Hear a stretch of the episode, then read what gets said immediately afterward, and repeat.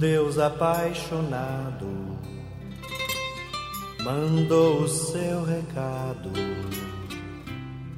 por meio do seu filho, e o filho foi Jesus.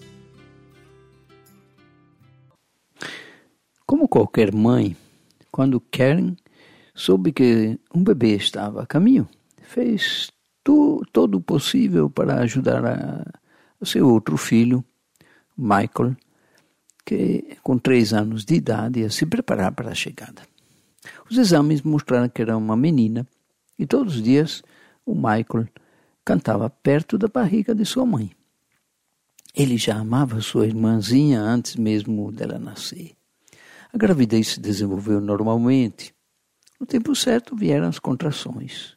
Primeiro a cada cinco minutos, depois a cada três. Então, cada um minuto, uma contração. Entretanto, surgiram algumas complicações. O trabalho de parto de Karen demorou horas. Todos discutiam a necessidade provável de uma cesariana. Até que, enfim, depois de muito tempo, a irmãzinha de Michael nasceu. Só que ela estava muito mal. E aí, a ambulância com sirene a, toda, a todo volume levou a recém-nascida para a UTI neonatal do Hospital St. Mary. Os dias passaram, a menininha piorava. O médico disse aos pais: É bom que vocês se preparem para o pior.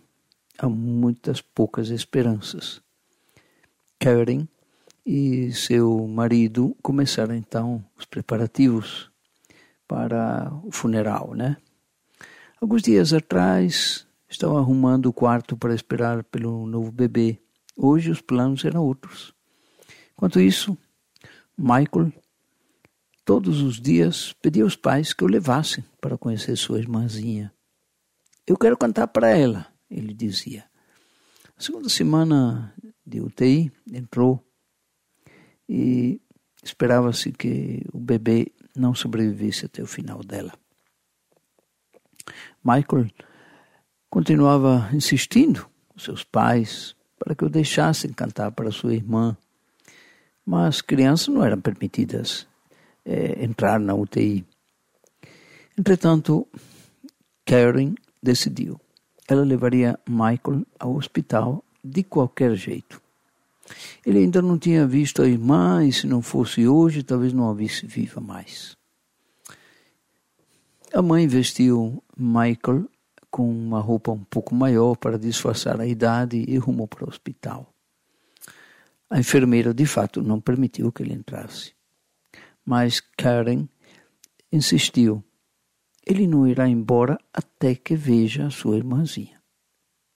Então, ela levou Michael até a incubadora.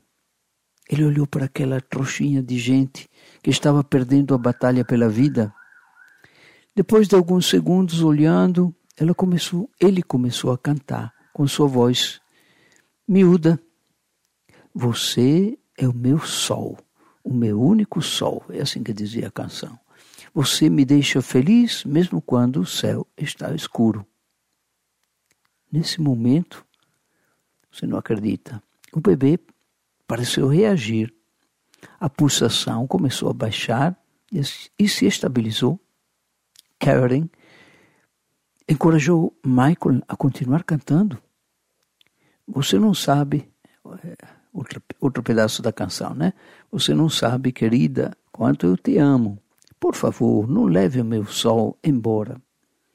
Enquanto Michael cantava, a respiração difícil do bebê foi se tornando suave. Continue, querido, pediu Karen, emocionada.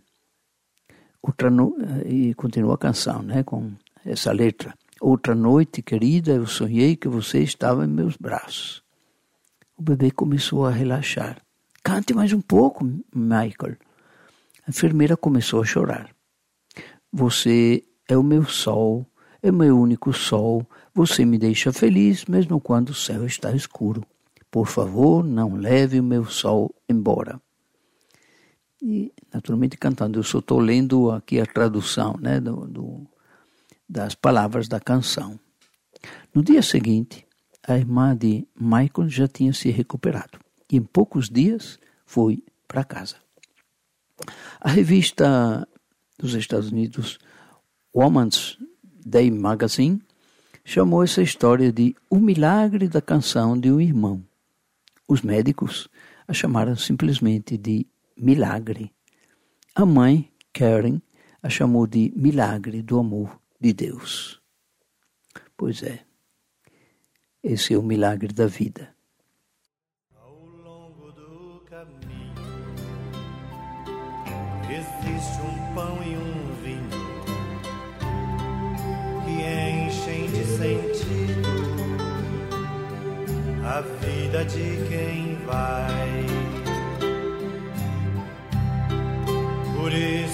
Receber. Jesus, o Filho Santo de Javé, a minha fé me diz